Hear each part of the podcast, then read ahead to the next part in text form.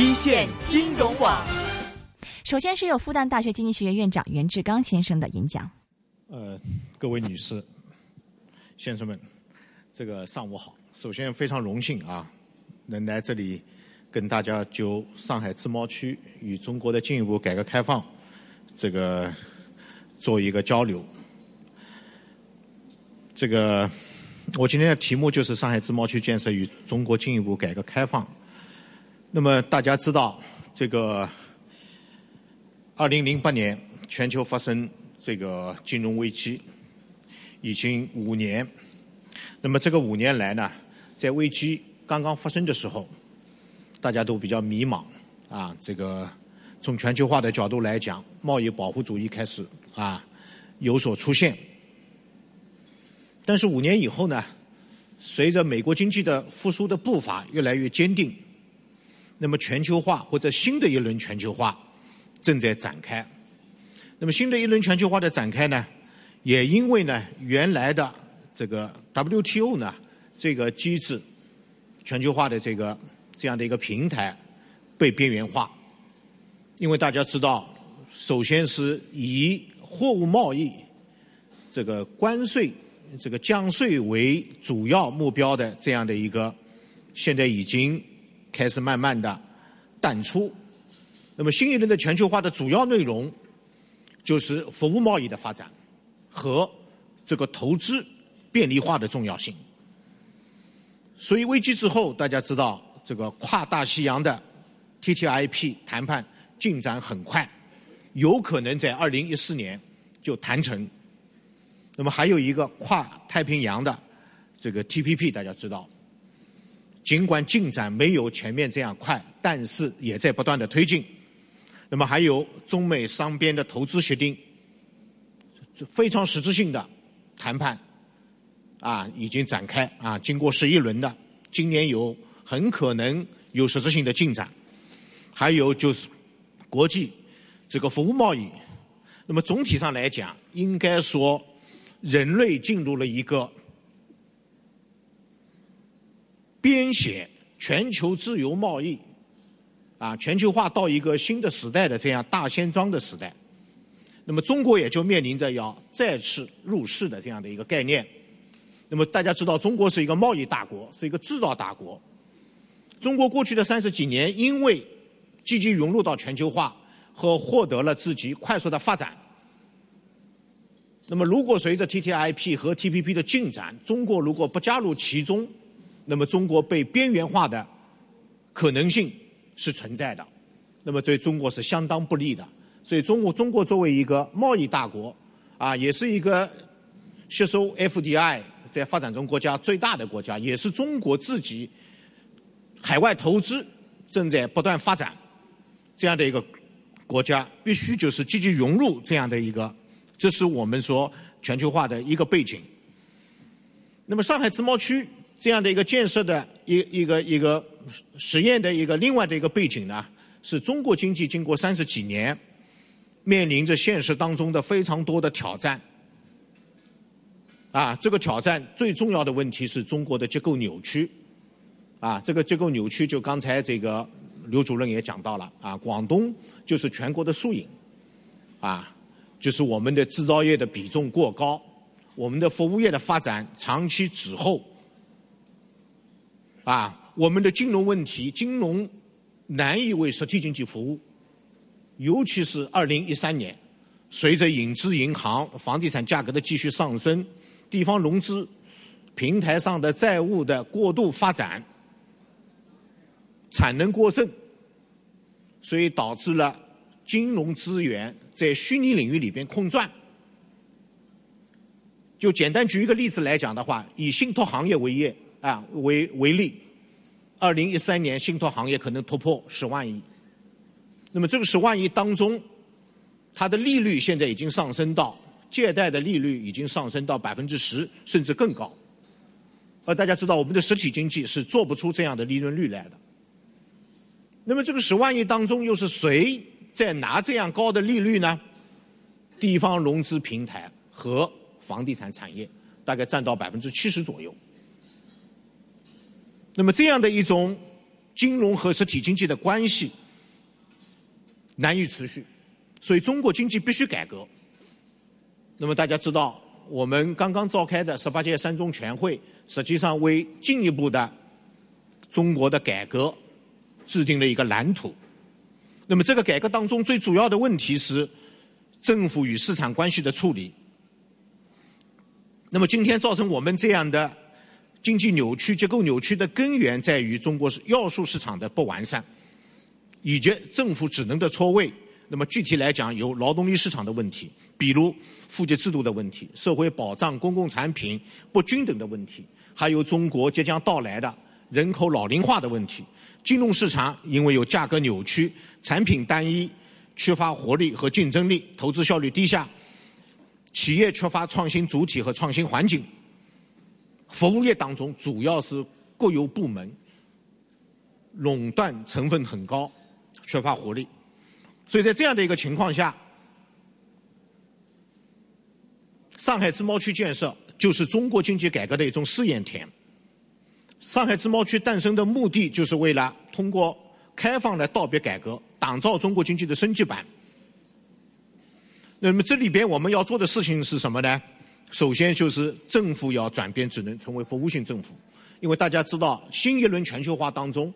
无论是 TTIP、TPP 里边一个主要的内容，就是负面清单管理、准入权国民待遇、国有企业的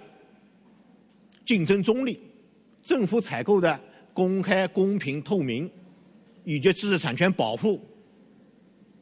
环境、劳工等等方面的要求，总体来讲，我个人认为是符合人类整个发展方向。当然，这些谈判当中，因为不同的经济体所处的发展阶段不同，利益纠纷当然是非常多的。但是，中国作为一个发展中大国，作为一个负责任的大国，应该加入进去。所以在政府的职能转变、服务性政府当中有很多事情好做。第二，中国必须扩大投资领域的开放，啊，实行负面清单管理和准入权国民待遇。第三，推进贸易发展方式的转变。中国目前经过三十几年的改革开放，中国的经济的体量有了大幅度的发展，但是一个最集中的问题，在全球价值链、全球产业链当中所占的位置很低。所以我们的污染非常严重，我们的产业的附加值不高，所以接下去通过上海自贸区，通过上海如何在全球产业链这个位置上的不断的上移，通过服务业的发展来改变我们经济的这个结构的扭曲。第四，非常重要的一点是加大金融领域里的开放，啊，要加快人民币的国际化进程。那么这一点大家非常重要，啊。因为大家知道，刚才都谈到美国，美国在一八九几年就成了工业的这个全世界的第一，啊，然后在这个一九一四年左右啊，它的这个 GDP 总量啊，已经啊已经超过了英国。那么它到了大概是一九二四年，美元取代英镑，啊，成为这个国际货币。那么人民币成为国际货币，对于无论是中国发展。高端的服务业、金融产业，啊，以及就是改变国际货币体系，更加合理，朝着更加合理、更加稳定的方向发展，都是有好处的，啊，都是有好处的。第五，要完善法治领域的制度保障与市场发展相适应的法律体制。那么，上海自贸区，啊，我们说集中起来讲，实际上要回答两个问题。一个问题就上中国的整个服务业到底如何开放？上海的服务业应该如何转型升级？啊，这里边包括转口贸易、离岸贸易，啊，以及各种服务业的发展。第二是人民币如何国自由化、国际化，人民币资本项的兑换如何跟香港等人民币的离岸市场能够有一个对接？有一个对接，那么到底存在哪些风险？风险如何控制？那么从上海自贸区的设计里边就有这么几块，啊，一块就是贸易平台、贸易机构、贸易促进活动，尤其是转口贸易和离岸贸易的发展。从海关来讲，就是一线放开，二线管住；从投资来讲，对外是负面清单管理，准入前国民待遇。那么对内也是这样啊，既对内既对外开放，也对内这个开放。对于民营企业来讲啊，我们从原来的核种制要转变为备案制，还有一个就是我们的走出去啊，我们不仅投资是进来的投资，还有中国经济今天到了对外投资迫切需要啊。那么税收优惠里边有很多问题啊，既有审批流程的简化问题。减免税的问题，还有一个退税的问题。那么这里边当然现在需要进一步探索，因为上海原来讲这个有一个口号叫“不要政策啊，要制度改革”，但是在实施过程当中，看来有很多税收政策必须慢慢的、逐步的探索和退出啊。真正因为大家知道，全世界的自贸区都是有税收优惠的。如果说你是一点没有税收优惠，真正的发展起来。实际上问题还是蛮大的，还是蛮大的。这个当然是需要探索。那么金融自由化，大家知道，等会我要着重的展开讲啊，展开讲。这是自贸区里边的这个。那么自贸区为什么要探探索自己的服务业的进一步开放呢？那么我们根据这个世界银行服务业限制数据库，那么我们各各种服务业啊，主要的这里边有五种服务业，比如像金融、电信和专业服务等等。我们的这个限制指数是三十六点六，远高于欧盟的二十六点一、日本的二十三点四和美国的十七点七的水平。那么大家知道，我们的服务业如果不对外开放，那么凭我们自己的制度改革、自己的慢慢的演进，我们的发展实际上是很难的。尤其是像这个今年二零一四年，从宏观经济的角度来讲。尽管我们刚才讲十八届三中全会为我们的未来做出了一个蓝图，啊，中国的制度的红利的发挥，以及中国的就是在过未来几年里边的，啊，在保证一个百分之八左右的一个增长，实际上是可行的。但是就一四年来讲，经济发展是蛮困难的，我们亮点是比较少的。那么我个人认为，一四年对中国来讲，一个亮点。是随着外部世界的经济的复苏好转，中国的出口、中国的制造应该抓住机遇。第二个，就中国要应该更高程度的在服务业领域的对外开放，加快对外开放，啊，这个可能是中国经济发展的未来的一个亮点。所以，上海的自贸区根据这个自贸区的总体方案，在金融服务、航运服务。商贸服务、专业服务、文化服务以及社会服务方面要扩大。那么大家知道，服务业有一个特点，它跟制造业不一样。服务业的特点是它的生产和消费是同时发生，所以所谓的服务业的对外开放，对上海来讲，对上海自贸区来讲，实际上就是要扩大服务业的投资领域的开放。那么这个投资领域里边的这个主要措施就是负面清单管理。由原来的核准制变为备案制，那么当然，现在目前的二零一三版的我们的负面清单还是比较长，啊，涉及到的项目一共有一千零六十九项。那么我们希望呢，上海正在积极的准备二零一四版、二零一五版，为了进一步的对外开放，那么新版的负面清单应该不断的缩小。应该不断的缩小。第二，构筑对外服务、投资服务的促进体系，对境外投资开办企业实行以备案制为主的管理方式。第三，取消服务业里边的投资者资质的要求、股比的限制以及经营范围准入等等这些措施。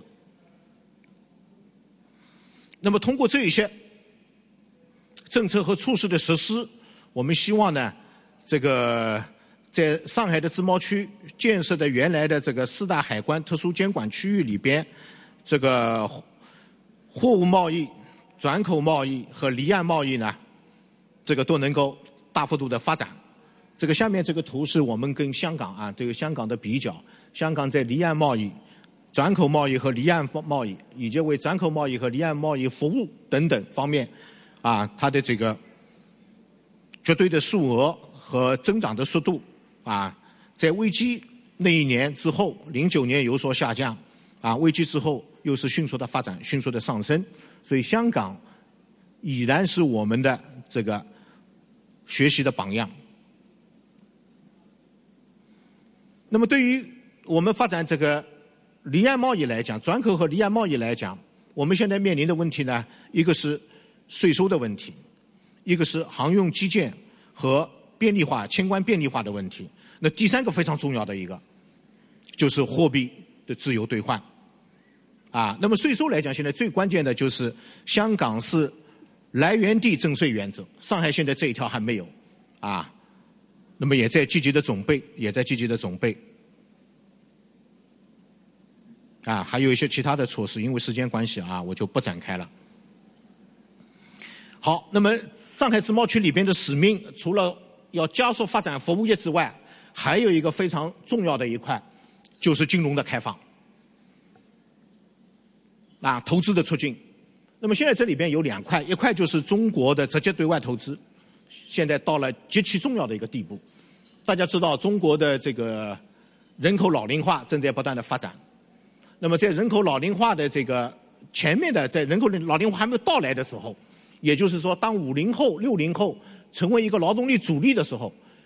我们一直是贸易顺差，我们一直是积累了过多的储蓄，而现在这个储蓄只是以美元啊外汇储备的形式。三点七万亿储备的形式存在，那这个是极其不合理的。所以紧接着我们要做的一件事情就是如何把这三点七万亿的外汇储备偿回于民、偿回于企业，而通过企业投资到海外。大家知道我们的近邻日本人口老龄化很严重，但是他们的问题不大。为什么不大呢？因为他们的资产都通过他们的非常强的跨国公司投资在亚洲，所以他们的利润回报。啊，他们的这个实力阶层都能够安享晚年，所以中国在未来人口进一步老龄化的前提之下，中国的企业必须走出去，中国的对外投资必须大幅度的发展，而中国的企业要走出去，投资要发展，我们的这个货币的自由兑换是非常重要的，或者说人民币的资产以人民币的形式直接投资海外也是非常重要，那么这些都需要在自贸区里边进行试验。那么现在大家知道，从我们的这个中国的直接对外投资和中国的 GDP 的总量来看，我们是不想啊这个这个这个配合的。尤其是我们对外投资里边百分之六十二是国有企业，还有就是我们资本项下的人民币资本项的这个兑换，根据 MF 四十个项目里边，我们其实有相当的部分是部分可兑换、基本可兑换、不可兑换的。主要集中在国内货币市场、基金信托市场以及衍生品工具上面。所以我们呢有不同的评估啊，有人说我们的资本项的自由兑换实际上达到了百分之七十五的水平，也有说达到百分之六十五的水平。所以我们现在接下来的要攻破的堡垒就在最后这百分之二十五、百分之三十五左右。那么这个百分之二十五和百分之三十五，我们就要在自贸区里边试验。那么这个自贸区试验的最近的这个内容，大家知道是所谓的金融三十条。那么之前我们的涂光绍副市长也在这个会议上宣布了，啊，或者说预期啊预测了，就是它的实施细则将在今年的一季度。那么现在大家知道自贸区是实行分账管理，这个分账管理就把这个自贸区里边的区内账户、区外账户、居民、非居民、境内、境外都做了一些定义。那么区内的 FTI 就是自由贸易账户，实际上它的这个自由兑换是没有什么限制的。那么实际上它现在的限制在于哪里呢？大家知道这个有一个虚线进来的，这个虚线就所谓我们在需要细则来定义的。那么很纠结的啊，细部我就不讲了。非常纠结的就是说，自贸区的账户以及自贸区账户跟境外的公、境外的其他公司或者母公司。对接程度以及这个最后的资本能不能流入到证券市场，能不能流入到衍生品市场，这是最最关键。这个打通是最最关键。那么到底能不能打通？打通的可能性有多大？需要细细则来这个。目前按照金融三十条里面的十五条是不行的。但是大家知道虚线，我这个红字太啊红字比较小啊，是要经过啊某种程度的定义和说明，实际上是可以打通的。所以自贸区里边的这个账户，最最关键的是什么呢？它是离岸和在岸之间的某种程度的接通。这个接通到底多大程度的接通？一方面我们需要看它的流量，需要监测。如果在宏观谨慎啊这个调控能够有效的情况下，实际上是可以接通的。所以，如果从金融的角度来讲，上海自贸区跟刚才讲的关税这个不同的地方是什么呢？不叫一线放开，二线管住。是叫一线放开，二线管好。那么，所有所有的智慧都在于管好，怎么管好？那么，如果这个打通，那么中国人民币的国际化的进程就可以大大的加快。当然，现在我我在香港讲这个事情啊，香港一定是会说，那么香港的人民币离岸市场跟上海未来自贸区里边要做的事情，应该说他们是从目前来看，他们是错位的。他们是互补的，或者说他们将来是合作的。也就是说，香港现在离岸中心当中一个比较大的问题是什么呢？就是人民币资金的回流、人民币资金的投资、它的金融产品的丰富度、它的金融机构的参与度，以及他们的这个真正的这人民币产品的这个获利的情况，目前不尽如人意。而且在现在境内境外人民币的这个利率啊，这个差异如此大的情况下。不打通，长期的不打通，那人民币的国际化实际上是受到阻碍的。所以，将来的上海自贸区的在这一块上面的实践，实际上是跟香港可以互补，可以共同发展，共同发展。由于时间关系啊，我也不展开了。那么现在就是从自贸区里边，它有这么多要实施这个探索人民币跨境使用。那么这里边有一个根本的目的，从目前来看，主要是为实体经济服务。啊，为实体经济服务。那么，当然，自贸区金融三十条里边还要继续的探索，因为大家知道，人民币的国际化实际上是三块，最最核心内容是三块：一块是资本项的自由兑换，第二块是利率的市场化或者利率的自由化，第三是人民币的汇率它的自由化和市场化。那么，这个是三块联动起来，我们要通过。以香港为主要的人民币的离岸市场和以自贸区啊为这个的，大家知道这个离岸市场里边有有有不同的这个做法，对吧？有这个完全离这个离岸和在岸是完全分割，以及离岸和在岸一定程度的接通，以及离岸和在岸是彻底啊这个这个融合在一起的。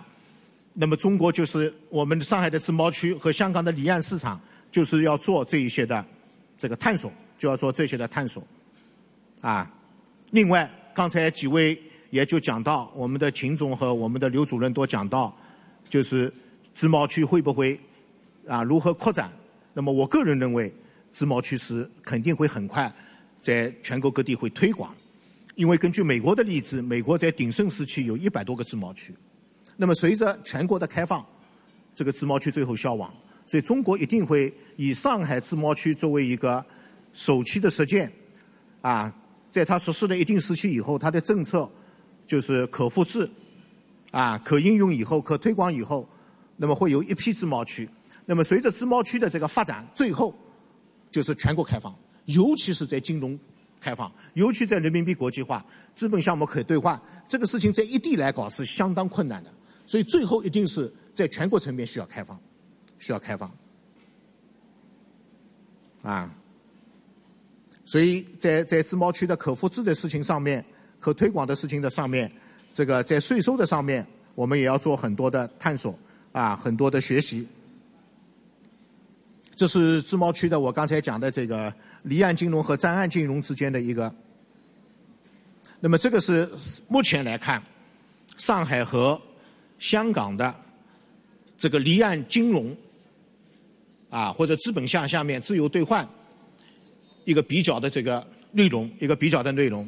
那么目前来看，上海优势到底有多大？实际上取决于即将出台的这个金融三十条的实施细则。实施细则可大可小啊，所以实施细则是很关键。实施细则是很关键。那么不管怎么说，刚才刘主任也讲到，香港的目前的它的体制、它的法治、它的金融的这个制度啊，以及已经有的这个地位啊，是不能动摇的。所以应该说，这个上海的发展应该是有助于香港的进一步发展。当然，香港的发展。也应该啊，这个能够推动上海的自贸区的这个进一步的发展，进一步的发展。由于时间关系啊，我就讲这些，谢谢。好，好，谢谢袁教授啊。我们下一个要听到的演讲是贸发局的研究总监关家明先生的演讲。啊，各位好，嗯。我有两个问题，第一个是我的普通话是最差的一个，可能你们听的时候会比较费劲。第二个困难就是我对自贸区以及中国的情况是刚才两位讲解里面加起来我是最差的一个，因为我不在国内，也不在自贸区，但我有一个优势，就是说我在外面看的时候，可能观点有点不一样。但很可惜的，刚才袁教授讲的，差不多把我要讲的东西都讲完，所以我肯定不会担忧啊耽误大家很多时间。但有一个观观点，我希望强调一下：自贸区改革到现在为止，还还有很多内容需要丰富。呃，这个我作为评论也不好做。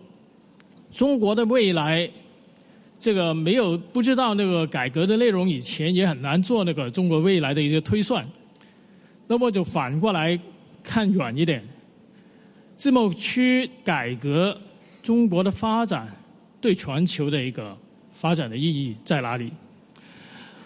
我的观点跟袁教授很接近，但是方向不太一样。袁教授相对来说比我乐观。他说：“现在是全球化的一个新的阶段。”我说：“这个新的阶段可能不是全球化，是非全球化。特别是过去五年的发展，从全球化里面，特别是经济方面的一个发展，大家可以看到，上个月里面啊，McKinsey 的一个 report 算了一下，到去年年中为止。”全球跨境的资本的流量还没有零七零八年高峰的百分之三十，这里掉了百分之七十。过去五年，实际上全球资本的流动、跨境的流动一直停留在低位，而且是价租不前。这个就是我看。现在不一定是一个全球化的发展，而是一个非全球化的发展。从贸易来说，虽然说全球贸易的总量在发达国家里面还没有回到金融海啸以前，但由于发展中国家，特别是中国、亚洲的高速的发展，总量全球的贸易总量，起码现在是跟。那个 海啸以前差不多，但背后有一个很大的代代价，就是全球最大的二十个国家发展中也发达国家，他们在过去两年多里面新增的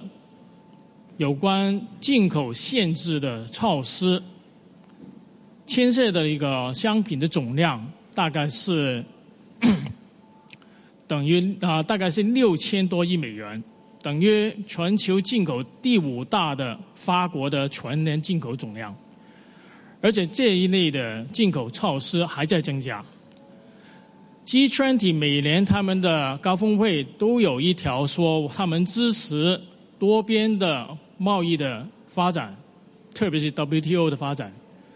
但他们每个国家实际上每年都在增加对进口的管制。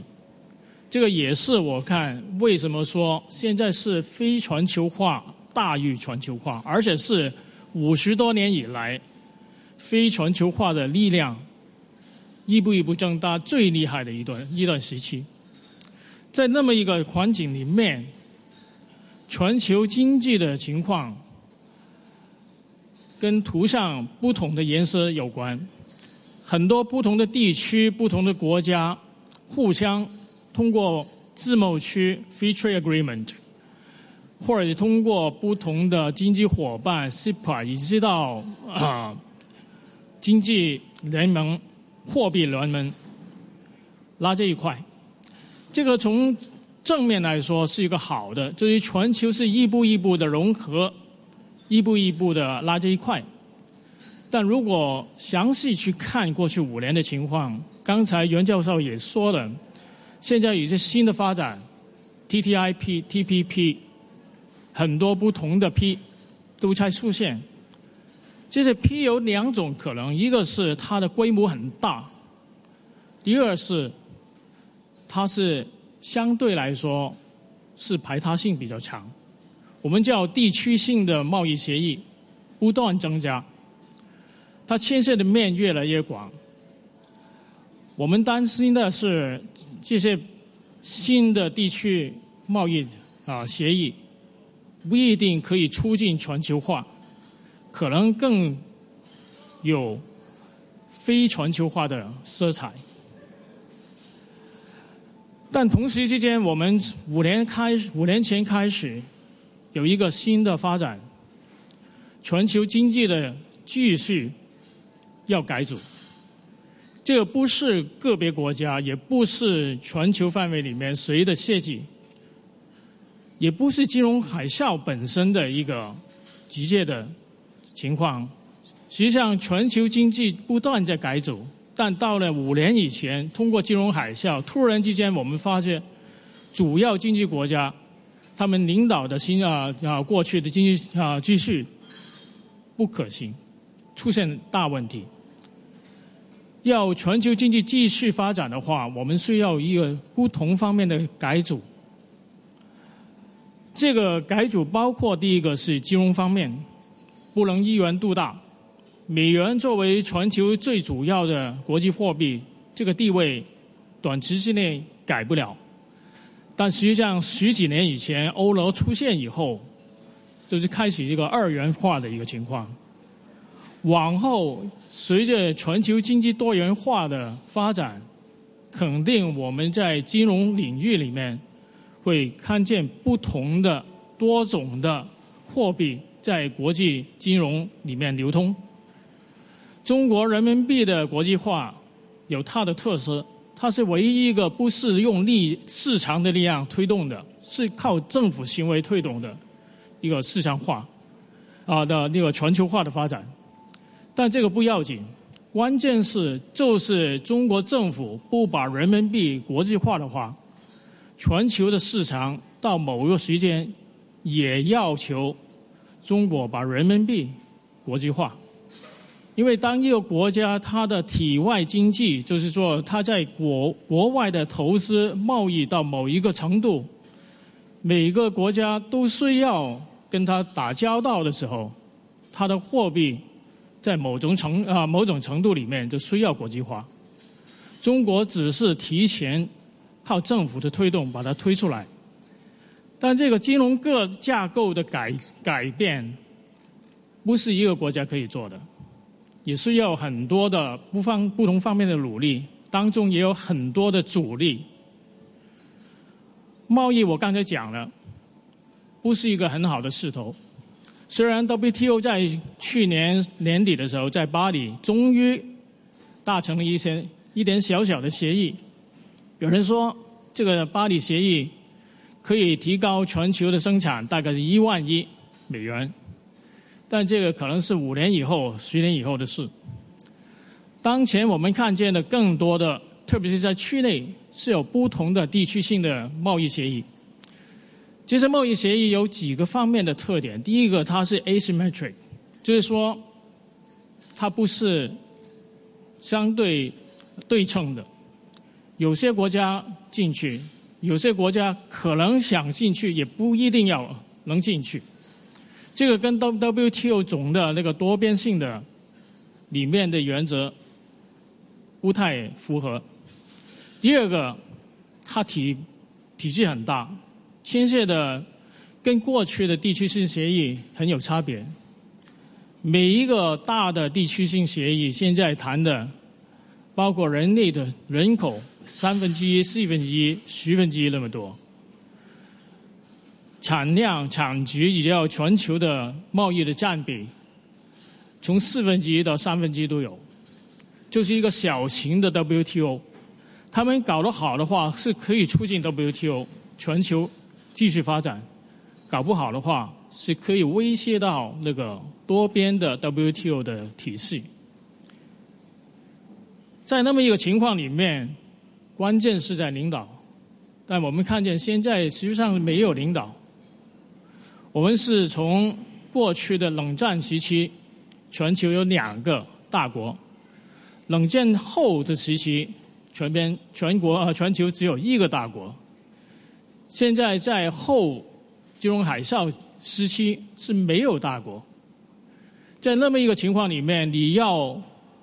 经济发展、全球融合、全球化要顺利的发展是非常不容易。曾经有个想法说，中国可以救世界，发展中国家可以救世界。在我们国内，在香港也有很多人是那么想。但出现的情况是怎么样？我们利用旧的方法，大量的提呃大量的投资，粗放式的增长出现问题，不但是速度有问题，空气有问题，资源也有问题。所以说，这个求找救生的方法是不对的，找不到的。那什么一个方法可以找到？找到？这个就跟上海自贸区有关。自贸区是很小，地方不大，不到三十平方公里。他提出的改革到目前为止还是比较初步。但从全球范围来说，如果我们看一下刚才我说的过去五年全球非全球化的这个发展，它的意义就很大。第一个，它是冲着非全全球化搞的。虽然主持当局不一定是那么想，但客观在全球范围来看，它是近期小有的一个那么大的国家，全球第二大的经济体，它敢于把它最重要的城市、经济中心的里面的一个很关键的地方，把它对全球，特别是在服务业里面全方位的开放。虽然时机还没有出来。里面的努力还是要很多，单单是这么一个做法，全面性的，我可以说对香港来说，我们很多人想讲 c p 很重要，因为这个是让香港的业界，特别是服务业，跟中国大陆里面的啊，在服务业的那个开放，给我们有一个先占的便宜，但。经贸趋势更重要，因为它不单是针对香港、面对香港，而且它的服务业的范围基基本上是全方啊全啊啊全面的。更重要的一个意义就是说，全球要回到全球化，全球要持续增长，是需要各方的努力，而且这个努力努力是需要开放。通过互相之间自由贸易里面促促成的，从中国的角度也是很重要。中国过去三十年基本上是从工业化到参与全球在产业方面的这个啊全球分工。往后我们需要的是，不单是在产业，在金融业，也是在全面的各方面，包括特别是服务业，进行进入这个国际分工，这是一个新的 WTO 的发啊发展。我讲的就是那么多，谢谢大家。好，谢谢谢关先生。关先生，这里有个问题要提给您，就是从香港的角度来看，内地的很多的自贸区的探索，呃，香港最希望内地自贸区的探索从哪些方面做出一些突破，从而有利于香港的进一步发展？谢谢。呃，很多人可能说是最好不要在金融方面太多突破，最好不要在那个物流方面啊啊太多突突破。我是反过来讲，它突破越越多越好。当然不应该只限于在金融，不限于在经济，也希望在其他政府职能法法규方面。很多人说，如果上海自贸区以及其他的自贸区，或者是全国都实行，或者成功的变成跟香港或者比香港更有效的一个区的话，那我们还有什么可以做？我们肯定可以告诉大家。我们要做的还有很多，